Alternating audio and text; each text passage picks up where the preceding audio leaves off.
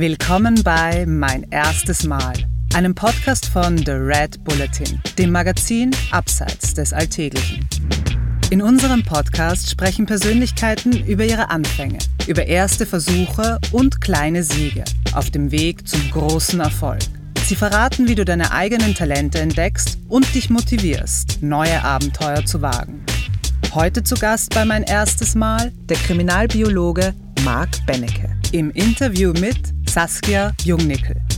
Hier sind wir wie äh, nicht kindisch, sondern kindlich. Wir, wir gucken alles staunend an. Kieselsteine, Textilfasern, Spermien, Wolken, ähm, irgendein altes Buch.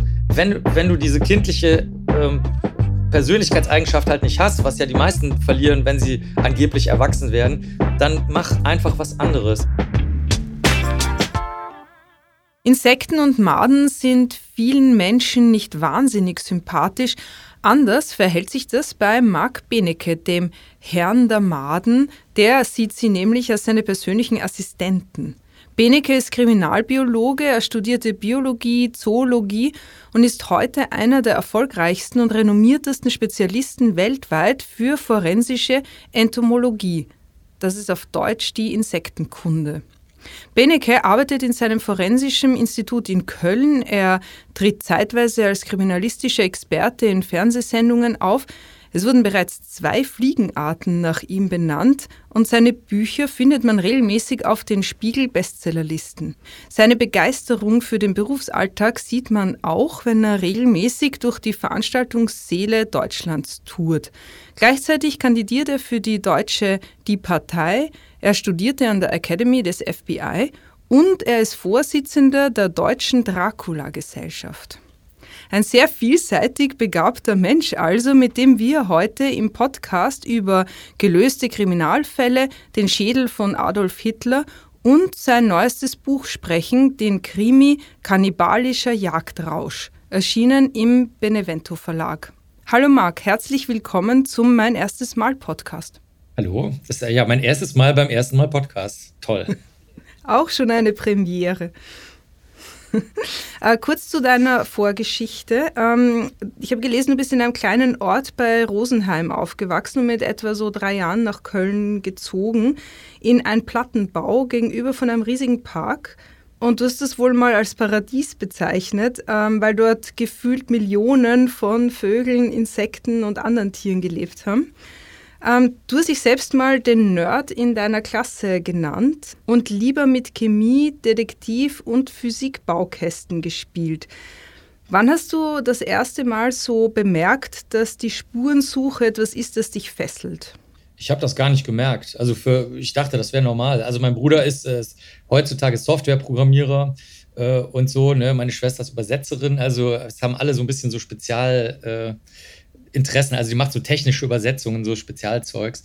Und äh, ich dachte einfach immer, das wäre normal. Mein Vater ist äh, so für Fördertechnik, äh, ist er, ist er äh, Techniker, Ingenieur und äh, weiß ich nicht, meine Mutter ist irgendwie auch, die, die hat so eine Büroleitung gemacht und hatte dann immer so Listen mit, mit allen bestimmten Worten und äh, Schreibungen und so. Ich glaube, bei uns ist das normal, dass man sich in irgendwas reinarbeitet und ich habe das, diese, diese, diese ganze Idee vom Nerd sein oder spezialisiert sein, habe ich echt erst, ich glaube, das habe ich nach dem Studium irgendwann mal gehört. Also das, ich wusste das überhaupt nicht, dass das seltsam ist. Alle meine Freunde und Freundinnen machen irgendwelche speziellen Sachen. Also, und Spurensuche ist, ist halt einfach nur, dass man auf kleine Dinge guckt. Ne? Mehr ist es eigentlich gar nicht. ähm, aber was waren so ähm, die ersten Dinge, die du dir zum Beispiel jetzt unter dem Mikroskop äh, angesehen hast? Erinnerst du dich daran? Ja, ja, erinnere ich mich, weil das sehr, wen sehr wenige waren, die ich dann immer wieder rausgekramt habe. Äh, ich hatte ja keine Ahnung, wie man das macht. Also ich kannte ja niemanden, der irgendwie studiert hat oder ein Mikroskop hatte. Also ich war der Einzige, das war so ein kleines Plastikmikroskop. Ähm, und äh, da hatte ich eine Feder von, äh, wir hatten mal so einen traurigen Wellensittich, weißt du, so, das gab es früher, dass die Leute irgendwie sich einen Sittich in den Käfig gesperrt haben und so. Der ist dann irgendwie gestorben, da hatte ich noch eine Feder von. Die hatte ich auch ähm, einge in, unter so ein Deckgläschen. Das ist so ein ganz dünnes Gläschen Glas, was man mit so einer Schicht befestigt äh, auf einem dicken Stück Glas, auf einem Objektträger. Das hatte ich immer angeguckt. Dann waren da ein paar Pflanzensamen in dem ähm, Kasten drin, in dem Mikroskopierkasten. Und ähm, ansonsten vielleicht mal so ein paar Kristalle aus dem Chemiekasten, aber es war wirklich immer dasselbe. Ich habe auch gerne Sachen sortiert, zum Beispiel Münzen. Da ist, äh, das wusste ich gar nicht, da ist nämlich in Deutschland die Prägeanstalt drauf mit einem Buchstaben. Aber äh, da haben zum Beispiel meine Eltern dann zu mir gesagt, ich soll das mal lassen, weil das seltsam ist. Also man soll, also ich hatte so ein Cent und oder ein Pfennig und zwei Pfennigstücke. Und dann ich, wollte ich die sortieren nach Wert und nach Münz, Prägeanstalt und nach Jahr, äh, was für mich total normal war. Und äh, meine Eltern gesagt, das ist ähm, un eine ungewöhnliche Beschäftigung. Das, das, und dann habe ich das wieder aufgehört. Die habe ich aber nicht unter Mikroskop angeguckt. Also das heißt, du hast für dich selber relativ früh entdeckt, dass dir Dinge genau anzusehen, auf den Grund zu gehen, Spurensuche, dass das etwas ist, was dich fasziniert. Äh, interessiert, würde ich sagen. Also fasziniert ist äh, eigentlich zu viel gesagt, weil äh, die, dass die Natur insbesondere um mich herum, also mit den Tieren und äh, den Pflanzen und den Menschen und so, dass das alles da ist und sehr interessant ist. Das fand ich schon immer. Ich mag zum Beispiel auch äh, Blätter rascheln. Da lacht sich meine Frau immer tot. Äh, äh, und, oder, oder Regen, das Geräusch von Regen und so weiter. Das, äh, da, da bin ich dann tatsächlich fasziniert, würde ich sagen. Aber bei allem anderen ist es so, das interessiert mich einfach und ich bin bereit, dafür dann was anderes nicht zu machen, was der Rest der Welt für sinnvoll, vernünftig oder weiß wie auch immer du das nennen willst, mag. Also so gesehen ähm, fand ich es eher ich, ich, durfte oder ich konnte oder ich, und ich wollte, und das mache ich auch heute noch, einfach meinen Interessen nachgehen. Das sage ich auch den Studierenden immer. Die, die fangen halt früher oder später mal an zu fragen, was verdienst du da und so. Und dann sage ich, nee, du bist hier falsch, echt. Also entweder du, du interessierst dich für den Inhalt, aber zu allem anderen kann ich dir nicht helfen. Ich weiß nicht, wie du, wenn du einen sicheren Job haben willst, musst du woanders hingehen. Äh, zum Beispiel zu einer Behörde oder in eine sehr große Firma oder was ähnliches. Da helfe ich dir auch gerne bei. Aber äh, hier bist du echt total falsch, grundsätzlich. Ne? Und dann dann, wie soll ich sagen, dann, dann merkt man richtig, wie sich das anstaut und dann warten sie so ein paar Tage und dann sagen sie, okay, jetzt wollte ich aber doch nochmal fragen, wie kann ich in deinem Job Struktursicherheit haben? Sag ich so, guck mal, das wird nichts. Ich verstehe, dass du dieses Anliegen hast, aber hier sind wir wie äh, nicht kindisch, sondern kindlich. Wir, wir gucken alles staunend an. Kieselsteine, Textilfasern, Spermien, Wolken, ähm, irgendein altes Buch. Wenn, wenn du diese kindliche ähm, Persönlichkeitseigenschaft halt nicht hast, was ja die meisten verlieren, wenn sie angeblich erwachsen werden, dann mach einfach was anderes. Und mehr war das gar nicht. Das war also ganz, so ein ganz natürliches äh, Rumwurschteln entlang der eigenen Interessen. Du hast dann, ähm, du hast Biologie studiert und während des Studiums äh, ein Praktikum in der Rechtsmedizin gemacht. Ähm, ich habe gelesen, dass Du sagst, es gibt nicht so wirklich diesen entscheidenden Moment für deine Berufswahl ähm, und auch, dass du dich nicht mehr an deine erste Leiche erinnerst. Aber erinnerst du dich so an den Moment, ähm, ab dem du begonnen hast, dich dafür zu interessieren, was mit dem Körper passiert nach dem Tod? Das hatte ich eigentlich gar nicht äh, gewusst. Ne? Also ich bin ja letztlich in der Großstadt dann aufgewachsen in Köln und ähm, habe da da siehst du eigentlich keine äh, toten Tiere, außer mal eine tote Amsel oder eine tote Taube vielleicht oder so. Das wird aber meistens dann auch weggeräumt, ne? weil die Menschen da irgendwie keinen Bezug zu haben oder äh, weiß ich nicht, wenn du mit den Kindern spazieren gehst, versuchst du das irgendwie zu meiden. Da war zwar ein riesiger Park, aber das war natürlich schon so, äh, wie soll ich sagen, da gab es Menschen, die sich um den Park gekümmert haben, Rasen gemäht haben und dann eben auch tote Tiere weggeräumt und so. Deswegen hatte ich da eigentlich keinen Bezug und auch äh, mit menschlichen Leichen hatte ich auch nichts zu tun gehabt äh, bis dahin. Und ähm, so gesehen bin ich da auch einfach reingerutscht. Also irgendwann, zum Beispiel bei den Leichen, die in der Rechtsmedizin in Köln lagen, das waren auch ziemlich viele, ähm, die in so, einem, in so einer Art Vorraum lagen, weil da gab es nicht diese Schubladen, wie man die aus amerikanischen Krimis kennt, die so übereinander gestapelt sind, sondern nur so einzelne, wie soll man sagen, so einzelne Schränke, wo immer nur eine Leiche drin war und daneben war die nächste. Also da war nicht viel Platz. Deswegen standen da viele auf dem Flur oder lagen auf dem Flur auf solchen Rollwägen rum. Und ich meine, da hast du die Zersetzung einfach gesehen. Und was mich da interessiert hat, waren halt die Lebewesen da drauf, also die Tiere da drauf. Deswegen der Zerfall des Körpers an sich, das ist mir erst später klar geworden, dass das natürlich für die Polizei als Hinweis dafür, wie lange jetzt zum Beispiel eine Leiche an einer Stelle lag, an einem Wald oder so, dass das dafür interessant ist. Aber mich haben, ehrlich gesagt, hat mich eher die Wiederverwendung des Materials in der Weise interessiert, dass ich mich nicht ich habe nicht drauf geguckt, wie zerfällt der Körper, sondern wie wird was Neues draus. Deswegen habe ich das, glaube ich, erst ziemlich spät verstanden, dass da was zerfällt, weil für mich ist das halt eins. Wir bestehen aus Fetten, Kohlenhydraten, Eiweißen, Wasser, Eisen im Blut und so. Und das wird halt wiederverwertet. So, ähm, so ist mein Blickwinkel darauf gewesen. Ein ziemlich nüchterner Blickwinkel, oder? Ja, weiß ich nicht. Wenn du dich nur mit dem Zerfall als solchen beschäftigst, kann das ja auch sehr nüchtern sein. Also es gibt zum Beispiel Kollegen und Kolleginnen, die seit ein paar Jahren die Gerüche sammeln, die von den Bakterien erzeugt werden, die ähm, von dem Leichengewebe leben. Und äh, das ist auch recht nüchtern, wenn du dann die ganzen Chemikalien siehst. Also Hexanal zum Beispiel, das ist der Geruch von gemähtem Gras. Das ist der Hauptgeruch über die gesamte Fäulnis und den gesamten Zerfall einer Leiche, vom, vom Anfang bis zum Ende. Oder ganz am Ende Butanol, das ist so dieser äh, Rotweingeruch, den die Rotweinkennerinnen und Rotweinkenner dann so, äh, wo die sofort wissen, ob das ein guter oder ein schlechter Wein ist und so. Oder Indol, das ist so ein bisschen was Ekliges und so ein äh, kotartig ekliger Geruch. Und da, da kannst du im Grunde auch wie eine Parfümeurin oder ein Parfümeur jetzt rangehen. Ist wahrscheinlich auch eine relativ sachliche Herangehensweise. Ne? Ja, ich finde es so interessant, weil ähm, also ich finde interessant diesen Gedanken, dass etwas Neues entsteht, dass quasi aus dem Vergänglichen Neues entsteht und dass das etwas war, was dich fasziniert hat.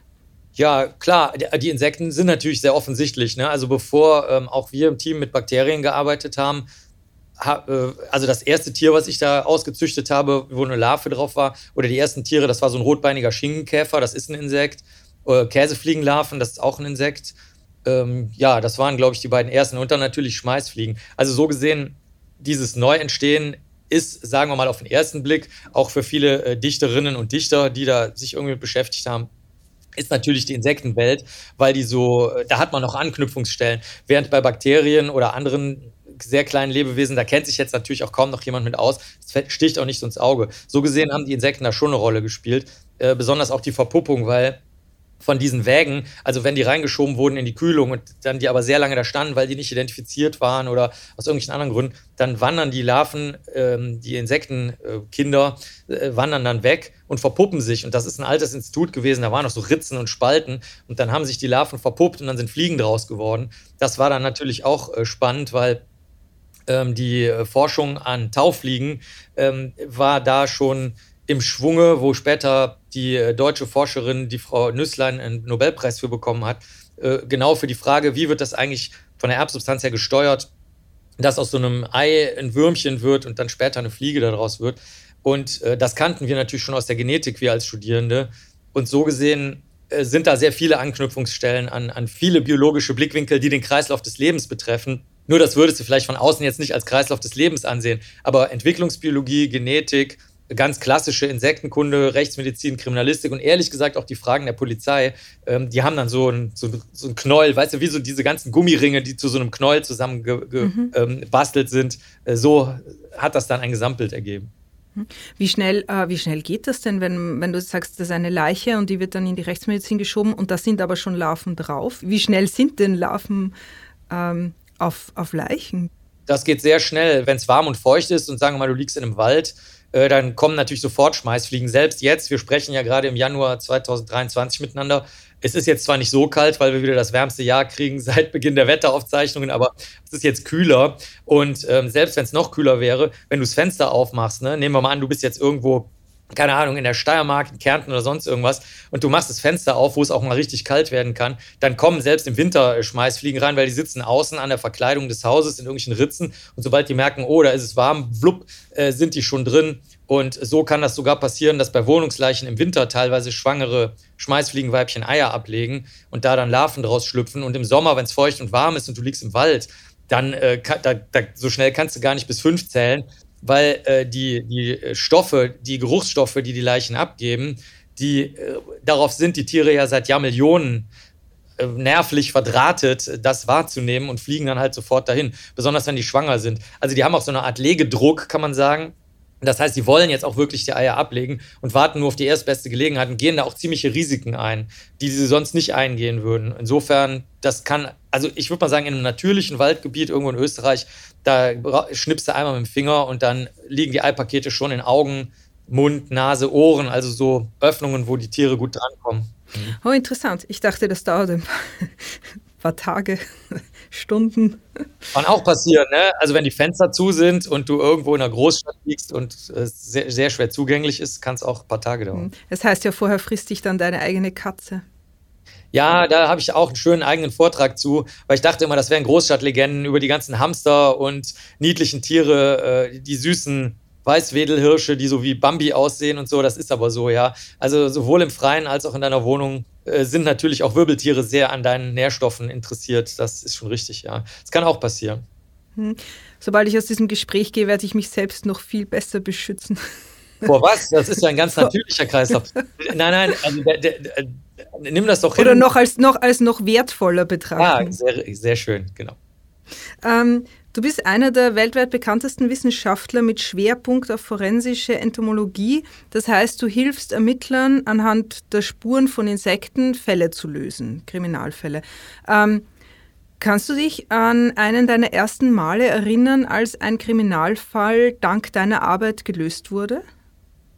Also gelöst wurde, glaube ich, noch nie ein Fall durch, durch äh, unsere Spuren, sondern wir liefern dann nur so ein, ähm, stell dir mal, äh, so, wenn du willst, so ein, so ein, ich weiß nicht, so römisches Mosaik oder sowas vor. Und wir, wir liefern da nur ein Steinchen, weil die Bewertung des Falles, also das, was man sozial oder journalistisch oder kulturell als Lösung ansieht, das ist ja eine rechtliche oder soziale Bewertung. Damit haben wir überhaupt nichts zu tun. Also wir liefern also nur ein Bausteinchen. Stell dir vor, ich sage, ja, da haben wir Spermien äh, gefunden. Ob das, jetzt, ob, die, ob das jetzt eine freiwillige Handlung war oder teils freiwillig oder unter Substanzeinfluss oder gar nicht freiwillig, das sagen dir die Spermien nicht. Ne?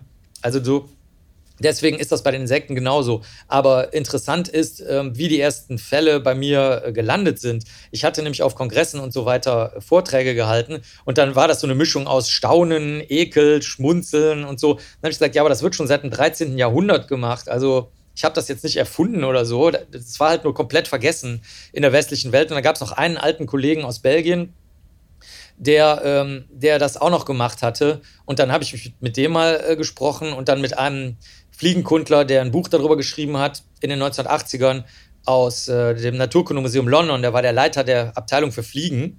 Und ähm, das hatte sich dann rumgesprochen. Da gibt es einen jungen Kollegen, der sich, der das auf einmal wieder machen möchte und auch macht und auch die Anbindung an Polizei und Rechtsmedizin hat. Und da äh, kam das dann vom Gericht, interessanterweise. Also dann haben Richter und Richterinnen bei Fällen, die so ein bisschen schwierig waren, dann haben die gesagt, okay, machst du mal, das war zum Beispiel der Fall von zwei toten Kindern, wo nur der Vater oder nur die Mutter das gewesen sein konnte. Das war klar, nur einer von beiden. Und dann sollte anhand einer äh, räumlich-zeitlichen Untersuchung rausgekriegt werden, wie lange lagen die Kinder da, wo sie lagen, nämlich anhand der Insekten, die auf dem einen Kind äh, im Gesicht äh, da angetroffen wurden. Äh, wie alt sind die Tiere? Und dann hat die Polizei geguckt, okay, was wissen wir darüber, wer von den Eltern wann wo war? Und wie passt das jetzt zusammen? Also das war äh, einer der allerersten Fälle. Und das kam äh, tatsächlich vom Gericht bzw. der Staatsanwaltschaft, also gar nicht von der Polizei. Mhm. Das heißt, ähm, du ermittelst vor allem so was wie, wenn diese Fliege oder diese Larve in dem folgenden Stadium ist, dann kann man zurückrechnen bis ungefähr zu dem Zeitpunkt, wo der Tod eingetreten ist. Ja, also das ist eher die Ablage der Zeit. Zum Beispiel der Ötzi, der ist ja auch nach über 5000 Jahren aufgetaut und dann wären erst da die Eier abgelegt worden von den Schmeißfliegen. Also da eintrittszeitpunkt, jetzt nicht unbedingt den Todeseintrittszeitpunkt, sondern eher den Besiedlungszeitpunkt, so nennen wir das auch, Colonization Interval, also Besiedlungszeitraum. Ähm, das ist manchmal natürlich oder in vielen Fällen ist das der Todeszeitpunkt, aber das, wie gesagt, da halten wir uns schön raus. Das ist eher eine polizeilich-kriminalistische Frage. Das ist die Standardanwendung. Ich mache es aber schon so, weil ich sehr früh gemerkt habe, dass das natürlich, dann gibt es vor Gericht Diskussionen darum, wie genau ist das, wie viele Informationen hatten sie. Ich habe zum Beispiel in Österreich auch mal ein Obergutachten gemacht.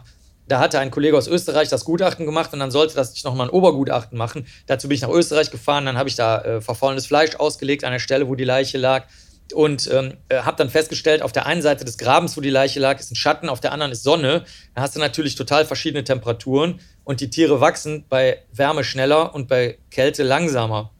Das heißt, dann gibt es immer Diskussionen drum, okay, äh, an welcher Stelle genau hat der Kollege gemessen, an welcher Stelle genau lag die Leiche, äh, wenn die zum Beispiel halb im Schatten, halb in der Sonne lag. Dann habe ich gesagt, okay, wir können ja noch ganz viele andere Sachen machen. Zum Beispiel fragen, welche Gifte waren in einer Leiche und haben die Insekten die Gifte aufgenommen und wenn die Leiche jetzt total verwest ist, dann kann man vielleicht noch Reste der Insekten mit den Giften finden. Oder ähm, was mich auch sehr interessiert, da haben wir auch schon viel äh, ausführlich zu geforscht, welche Insekten halten sich am, in bestimmten Regionen auf. Zum Beispiel, wenn ich eine Leiche in eine Tonne packe oder in eine Tasche oder in einen Teppich einrolle, welche Insekten rolle ich ein, die mir einen Hinweis auf diesen Ort geben, aber gar nicht auf die, äh, die haben mit der Leiche gar nichts zu tun also sagen wir mal, das sind Insekten, ich erfinde jetzt mal, ja, aus dem Mangofeld, also Tiere, die im Mangofeld leben. Und dann habe ich jetzt ein, eine Tonne, die ziehe ich aus dem Teich und dann sind da lauter Insekten aus dem Mangofeld an der Leiche in der Tonne. Ja, okay, das ist dann eine kriminalistische Information. Also ich mache lieber solche Sachen, die so ein bisschen ähm, noch spezieller sind. Ich verstehe schon.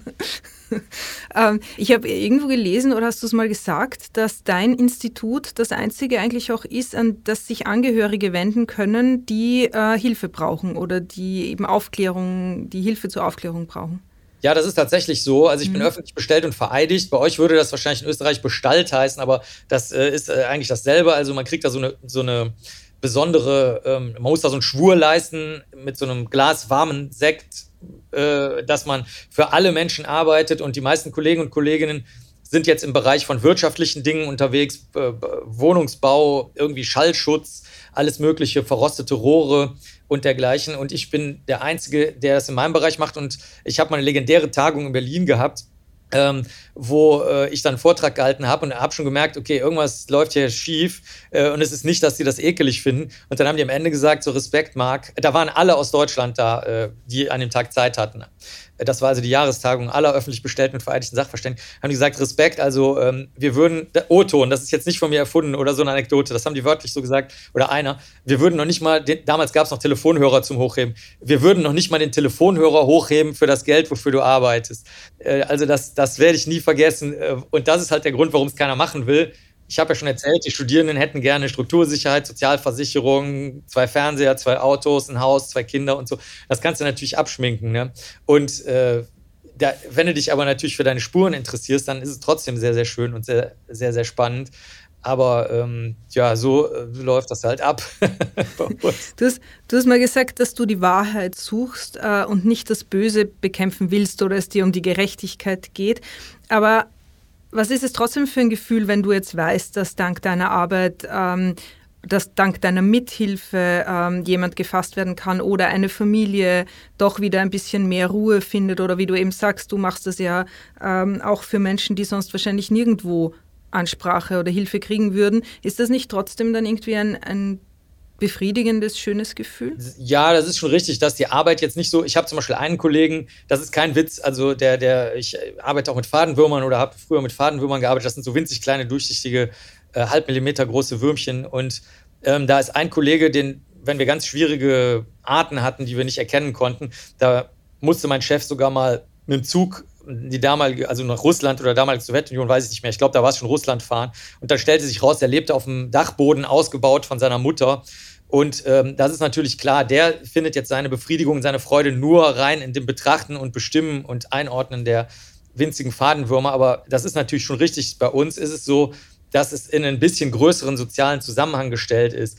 Allerdings muss ich sagen, wenn du sehr lange, ich mache das jetzt ja seit 30 Jahren, ne, wenn du das äh, so lange machst, dann ist es halt, du siehst, es gibt halt immer noch eine Ebene darunter. Also sagen wir mal, du machst einen Podcast aber der Podcast ist davon abhängig, was weiß ich, was der Betreiber macht. So, der Betreiber lässt sich auf einmal einfallen, okay, pass mal auf, egal wie gut du hier die Sendung gestaltest und dich vorbereitet hast, wir machen jetzt Werbung für Matratzen, die spielen wir jetzt ein. Dann würdest du sagen, was haben denn Matratzen mit irgendwas zu tun, ja? Dann, äh, und so, so geht das immer weiter. Es gibt immer eine Schicht, auch bei den Fällen. Zum Beispiel, du erklärst den Angehörigen, was passiert ist, und dann auf einmal fangen die an, sich zu streiten und sagen, okay, jetzt ist der Fall zwar verstanden, aber jetzt wenden wir unsere Energie mal auf das innerfamiliäre Problem, von dem wir glauben, dass das überhaupt dazu geführt hat, dass unser Junge gestorben ist. Das heißt, dann ist das nächste Fass aufgemacht. Oder vor Gericht ist das dasselbe.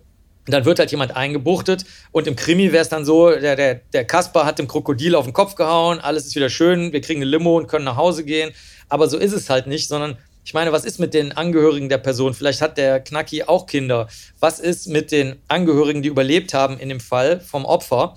Was passiert mit denen? Denn die sagen ja ganz oft, okay, jetzt sehen wir unser Kind nicht aufwachsen. Ähm, und die haben auch so richtig Vorstellungen, so, wir wollten das bei der Hochzeit sehen, wir wollten die Enkel sehen und so weiter. Und ich meine, das passiert ja auch nicht nur, weil derjenige jetzt im Knast sitzt. Das heißt, das Happy End, äh, wie wir es uns so vorstellen, das gibt es halt im Film oder im Buch. Ich, keine Ahnung. Also ich, ich habe den Eindruck, dass bei, ähm, zumindest wenn es um diese Krimi-Fantasie und diese Kasper und das Krokodil geht und so Geschichte, dass da auch oft so eine, eine jetzt nicht kindliche, sondern teilweise auch wirklich kindische Vorstellung von irgendeiner höheren Gerechtigkeit herrscht, die alles wieder gut und, und schön macht.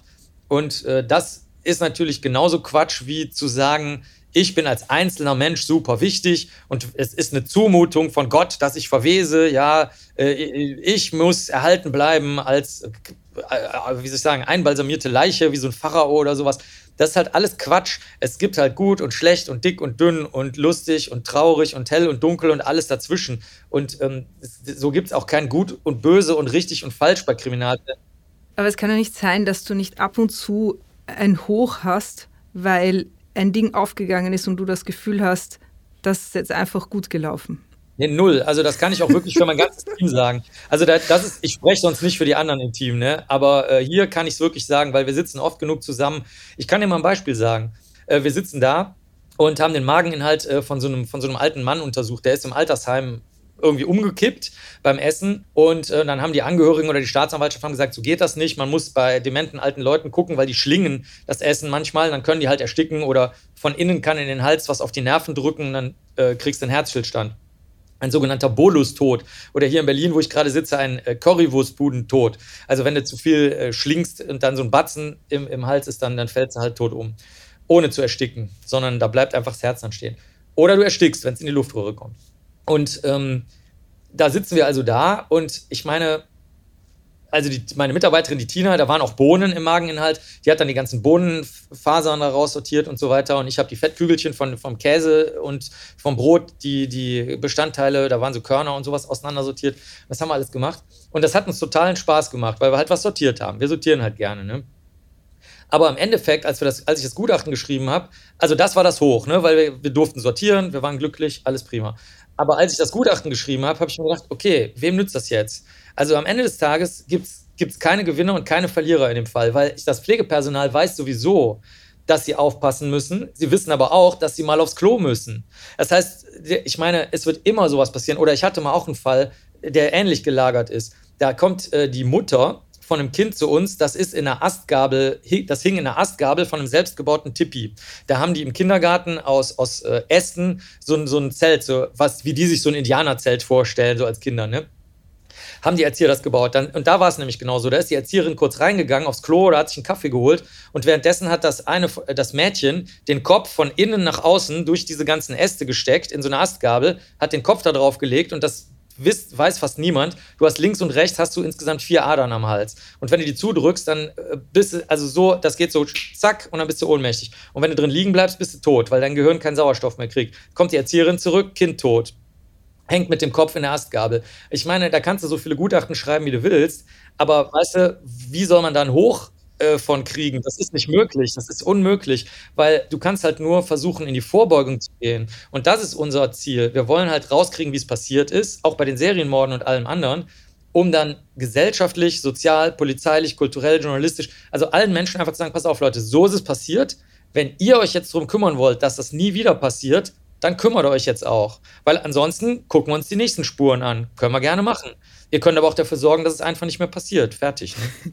Dann lassen wir das mit dem Hoch mal weg. Du bist im November 2001 nach Moskau geflogen, um etwas zum ersten Mal zu tun, auch als äh, der erste Kriminalist, nämlich den Schädel von Adolf Hitler zu untersuchen. Ähm, kannst du uns davon erzählen? Ja, klar. Äh, man kann auch in den Tiefen des Internets äh, noch gucken. Da gibt es auch die Original-Doku noch, die sehr lang ist. Ich glaube, auf Japanisch oder Chinesisch mit englischen Untertiteln. Irgendwas. Das ist wirklich, das ist eine, eine tolle Sache gewesen. Da war eine kurze Zeit der Öffnung mal in der ehemaligen Sowjetunion, wo äh, das Staatsarchiv und auch der ähm, FSB, KGB äh, sozusagen mal zugänglich war. Natürlich jetzt konnte man jetzt nicht klingeln und da reingehen, aber das war länger vorbereitet und die hatten auch ein Eigeninteresse daran, die Unterlagen nochmal untersuchen zu lassen, weil natürlich Stalin immer alle möglichen Sachen gesagt hat. Der hat gesagt, wir haben Hitler nicht und dann aber trotzdem war er dann auf der Pravda auf Seite 1 die Leiche zu sehen. Das ergab natürlich alles überhaupt keinen Sinn. Und dann haben die, äh, besonders die Geheimdienstleute, auch selber ein Interesse daran gehabt, das nochmal anzugucken. Das war also wirklich äh, interessant. Dann sind wir ins Staatsarchiv der Russischen Föderation und in äh, in die Zentrale vom FSB, also vom, äh, vom Geheimdienst. Wie sah es dort aus? Ja, damals war das noch sehr äh, so, wir würden wahrscheinlich sagen sozialistisch, also so ein Einheitsteppich, der in allen äh, KGB, wie soll man sagen, Filialen oder Zweigstellen lag, so ein ganz bestimmter Teppich. ähm, so mit so Rot äh, in der Mitte und dann außen so äh, hellere Streifen. Äh, falls im Hintergrund Geräusche sind, ich sitze in einem Hotel, nicht wundern bitte, liebe Hörerinnen und Hörer.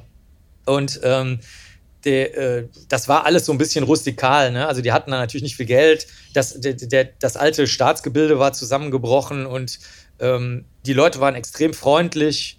Äh, es war noch so, es hingen noch so, so, so Rüschenvorhänge überall rum. Also es war so dieses Zuckerbäckerartige, was man so gerne mit Sozialismus äh, ein bisschen in Verbindung bringt, aber auch vom Interior Design her, von der Inneneinrichtung her und eigentlich äh, eine sehr gute Erfahrung. Also wo, wo, war, wo ist Hitler? Wie, wo, ähm, wie war der aufbewahrt? Der Hitler lag, also der ist in so eine Grube gezogen worden. Der wollte verbrannt werden. Deswegen wurde er im Führerbunker in Berlin äh, wurde er in eine Grube geschleift mit Benzin übergossen und äh, das brannte aber nicht richtig. Das äh, hätten die eigentlich auch aus den Konzentrationslagern wissen können, weil da hatte man die Erfahrung schon sehr lange gemacht, dass äh, in Brandgruben Leichen nicht richtig brennen. Aber okay, es war Ende des Krieges ähm, und da haben die Leute äh, halt natürlich sich nicht informieren wollen, sondern da waren da in einem Panikzustand und äh, haben das dann gemacht, haben die Leiche dann tatsächlich in so eine Kiste getan und ähm, dann hat die ähm, sowjetische Armee hat das untersucht mit äh, Kollegen aus der Rechtsmedizin, natürlich militärisch, der Geheimdienst war auch dabei und äh, dann haben die gesagt, okay, wir nehmen das jetzt nicht mit nach Moskau, wir nehmen das, was für die äh, Feststellung des Ablaufes wichtig ist, wir nehmen die Schussöffnung vom Kopf, nehmen wir mit, das Schädelstück und die Zähne, weil man anhand der Zähne eindeutig erkennen kann, wer das war, weil man Röntgenbilder hatte ähm, von Lebzeiten von Hitler. Und dann konnte man die Röntgenbilder, wo die Zähne drauf waren, aus seinen Lebzeiten vergleichen mit den Zähnen. Und den Rest hat man in Magdeburg begraben, was in der DDR dann lag, später. Und ähm, da war er bis 1970 begraben. Also Hitler war bis 1970 in Magdeburg begraben und äh, also die Reste und dann hat man ihn verbrannt 1970. Also das hat der KGB gemacht, der Andropov, der spätere Staatschef, also seine, seine Abteilung sozusagen. Und ähm, die Zähne und das Schädelstück lagen an verschiedenen Stellen. Die Zähne sind im, im Geheimdienst gewesen mit sehr viel Metall drin, deswegen kann man das auf Röntgenbildern auch gut sehen. Und äh, das Schädelstück lag aber interessanterweise im, äh, im, Archiv, weil man das loswerden wollte, weil Stalin gesagt hat, hatte, die dritt, das war seine dritte Äußerung, ähm, Hitler hat sich wie ein Weib vergiftet. Und äh, jetzt hatte man also drei Fassungen. A, wir haben die Leiche, sie ist auf der Titelseite der Pravda als Foto. B, wir haben die Leiche nicht. Äh, C, äh, Hitler hat sich wie ein Weib vergiftet. Und dann hat man gesagt, okay, wenn er sich vergiftet hat, kann er keine Ausschussöffnung haben. Das machen nur tapfere Männer, nicht wahr, Offiziere, die töten sich, wenn der Feind kommt und so. Das wollte man ihm nicht zugestehen, dass er ein tapferer Soldat irgendwie gewesen ist und sich dann noch, was irgendwelche Leute für heldenhaft finden, sich dann töten. Und so, äh, denke ich mal, hat man dieses Schädelstück dann aussortiert. Ähm, da gibt es immer viele Diskussionen um das Schädelstück, ob das echt ist oder nicht. Äh, aber auf jeden Fall, das lag dann jetzt im, im Staatsarchiv und äh, so äh, konnte ich das in aller Ruhe angucken. Das war total verrückt. Mhm. Ähm, du bist immer wieder auf Tour äh, mit Programmen wie Bakterien, Gerüche und Leichen, Mord im geschlossenen Raum. Und ähm, wer dich gesehen hat, also man merkt, du hast ja eindeutig ein Talent dafür. Ähm, auf der Bühne zu stehen, ein Zug zum Publikum, du machst das sehr eloquent, du machst das immer wieder mit Witz und so. Also hast auch einen Spurensicherungskasten gemacht mit, ähm, für Kinder mit Ravensburger. Wann hast du das erste Mal bemerkt, dass du ein Talent zur Wissensvermittlung hast und auch irgendwie ein Interesse an Wissensvermittlung?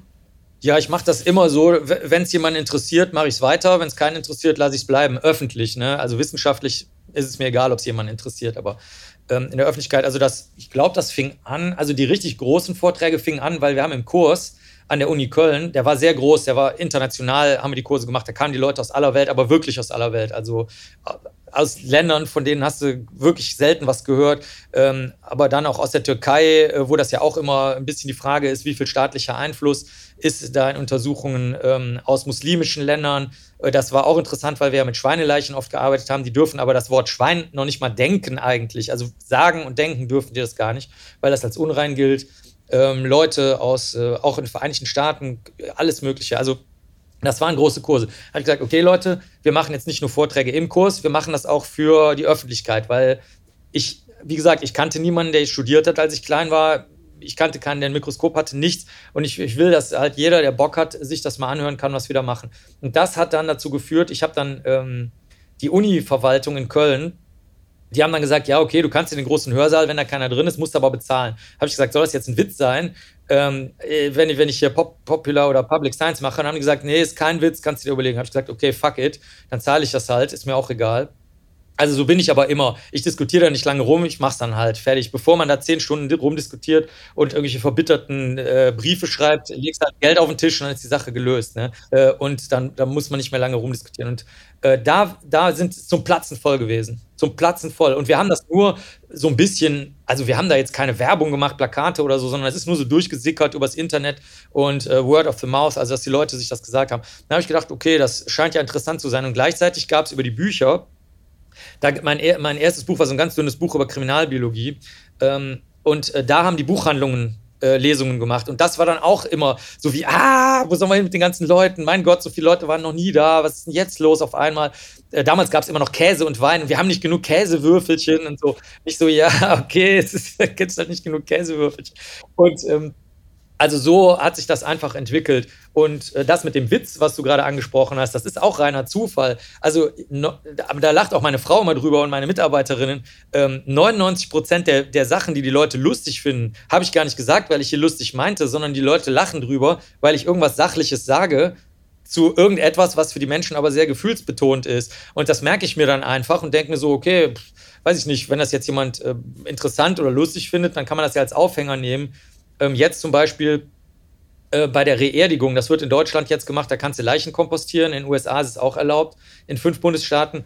Und ähm, da war das dann so, da dachte ich mir, okay, da will ich jetzt aber nicht dieses komisch lustig, unfreiwillig Lustige erzeugen. Und da sage ich dann zum Beispiel extra davor, passen Sie auf, jetzt kommt was, das finden Sie vielleicht seltsam, abgründig, vielleicht auch lustig, aber ich meine es nicht lustig. Sie dürfen lachen, kein Problem, stört mich nicht, aber ich meine es nicht lustig. Also das sage ich dann sogar mittlerweile richtig dazu, weil äh, Finden die Leute sie auch lustig? Vermutlich finden sie dann das lustig, genau. Nee, nee, ist auch so. Aber ich will nur sagen, äh, für mich ist das alles total. Ich betrachte das mit kindlicher Neugier, das ganze Publikum. Und das, was sie interessiert, das baue ich aus. Und das, was sie nicht interessiert, mache ich dann halt äh, wissenschaftlich. Hm, aber es ist sicher so, dass das Thema halt oder die Themen sind halt äh, welche, an die sich die Menschen normalerweise nicht so annähern. Und wenn dann jemand relativ sachlich darüber redet, ist es vielleicht diese Erleichterung darüber, ähm, und das finden sie dann witziger. Oder das ja, Lachen ist ja oft auch eine Erleichterung oder ein sich erleichtern. Du hast mal gesagt, dass, deine, dass du deine Bücher für deine Fans schreibst, weil du dich selbst als Dienstleister verstehst. Mittlerweile sind da schon einige zusammengekommen. Dein aktuellstes ist ein Krimi. Ähm, er heißt Kannibalischer Jagdrausch. Ähm, wie kam es dazu? Äh, ich äh, werde halt ständig gefragt nach Sachen aus Krimis, die nicht stimmen. Maden kriechen angeblich nach Norden, weil das mal in einem Buch stand. Äh, und ähm, äh, was ich auch ganz extrem finde, sind diese Gewaltbeschreibungen. Also gerne werden junge Frauen äh, von einem bösen Menschen getötet, grausam, und dann rächt sich jemand genauso grausam an dem Täter oder der Täterin. Also ich lese das nicht, sondern ich werde danach gefragt. Ne? Ich lese überhaupt keine Krimis. Und ich finde das äh, nicht nachvollziehbar. Und dann hat, ähm, dann haben die Fans immer gesagt, ja, dann mach doch mal selber ein, wo halt eben nicht junge Frauen grausam äh, hingerichtet und tot gefoltert werden und wo nicht die Rache stattfindet unter dem äh, unter dem Gerechtigkeitsding, dass wenn mir einer was antut, darf ich dem anderen auch was antun und so weiter. Habe ich gesagt, ja, okay, gut. Und dann ähm, haben wir uns zusammengesetzt, also, also der Verlag, äh, also Red Bull, ne, Benevento und äh, die, ähm, äh, der, der Co-Autor und, und die Redaktion und alle anderen. Dann habe ich gesagt, okay, also unter der Bedingung, dass ihr quasi alle modernen Krimi- Elemente brechen wollt. Ne? Also nicht die toten jungen Frauen, also da dürfen auch junge Frauen sterben. Also ich muss ehrlich dazu sagen, ich habe die Geschlechter ausgelost am Ende. Also wir haben gesagt, wir machen die Figuren. Das hat auch zu großer Verzweiflung bei der Redaktion geführt, weil dann auf einmal äh, die, der Polizeichef, der narzisstische war eine Polizeichefin und so weiter und, und, und vieles mehr. Da passten dann die Geschlechter. Habe ich gesagt, ja, okay, ist mir aber egal. Also die hatten viel zu leiden von der Redaktion. Ähm, und äh, das haben wir dann einfach... Äh, durchgezogen. Und ich finde das auch sehr, sehr gut, äh, weil das Ganze hat so ein bisschen auch so einen gruftigen Look. Also die Grafik hat es auch total geil gemacht, so mit Krähen und Knochen. Also was so ein bisschen, ich habe eine Freundin, die ist Theatermalerin, also Leiterin in, in Deutschland, in einer sehr reichen Region vom Staatstheater und die hat das so mit so Naserümpfen angeguckt und gesagt, hm, sieht ja aus wie Kinderzeichnungen und so. Und, aber das ist genau das, was, wie die Fans halt sind. Die, die sollten mal sehen, dass dass das, was im Krimi und in unserer Arbeit und in der echten Welt, worüber wir jetzt auch in dem Podcast hier die ganze Zeit geredet haben, das ist zwar schon eine Prise davon steckt da drin in dem, was wirklich passiert, aber der Großteil hat doch noch Wendungen und andere Schichten und, und Böden, die dann weggezogen werden. Und äh, das durfte ich dann halt in dem Krimi machen. Da habe ich gesagt, okay, geil. Also äh, ich darf, es ist ja geheim, liebe Hörerinnen und Hörer, ihr werdet es ja nicht weiter verraten, aber wir werden da noch eine schöne Serie draus machen äh, mit, mit noch wesentlich mehr Bänden. Das ist jetzt schon in der Pipeline. Und das ist zum Beispiel jetzt wirklich fanbedingt. Also wir haben gesagt, okay, liebe Fans, was soll anders werden in Band 2? Und Faninnen, das wurde auch umgesetzt. Dann, was fandet ihr gut? Ist ja genauso wichtig. Ähm, äh, das äh, behalten wir dann bei. Und dann halt mein Ding, dass das, das halt so eher so wie in den, ja, es gab mal so eine so ein Krimi-Genre, wo so der, der verzweifelte, rauchende, besoffene, dysfunktionale, beziehungsgestörte Typ da durch die Gegend geistert. Und das haben wir aber modernisiert und ähm, wieder zurück ins Genre reingebracht, weil ich halt eben diesen, ich kann es halt nicht mehr sehen, der Mensch, der Hubschrauber fliegen, schießen, das Mikroskop bedienen, Leichen sezieren, ähm, äh, andere Menschen äh, flachlegen und sonst was kann, alles gleichzeitig, da wäre ich verrückt. Ne? Also das kann ich nicht leiden und äh, so durfte ich dann diesen kleinen äh, Traum auch noch äh, verwirklichen. Ich komme noch zu meinem letzten Teil, äh, da geht es nochmal um Insekten. Ähm, ich habe ja während der Recherche zu deiner Arbeit einen Haufen Fotos gesehen und da muss ich ehrlich sagen, da kann es einem schon den Magen ein bisschen umdrehen, wenn man das nicht gewöhnt ist.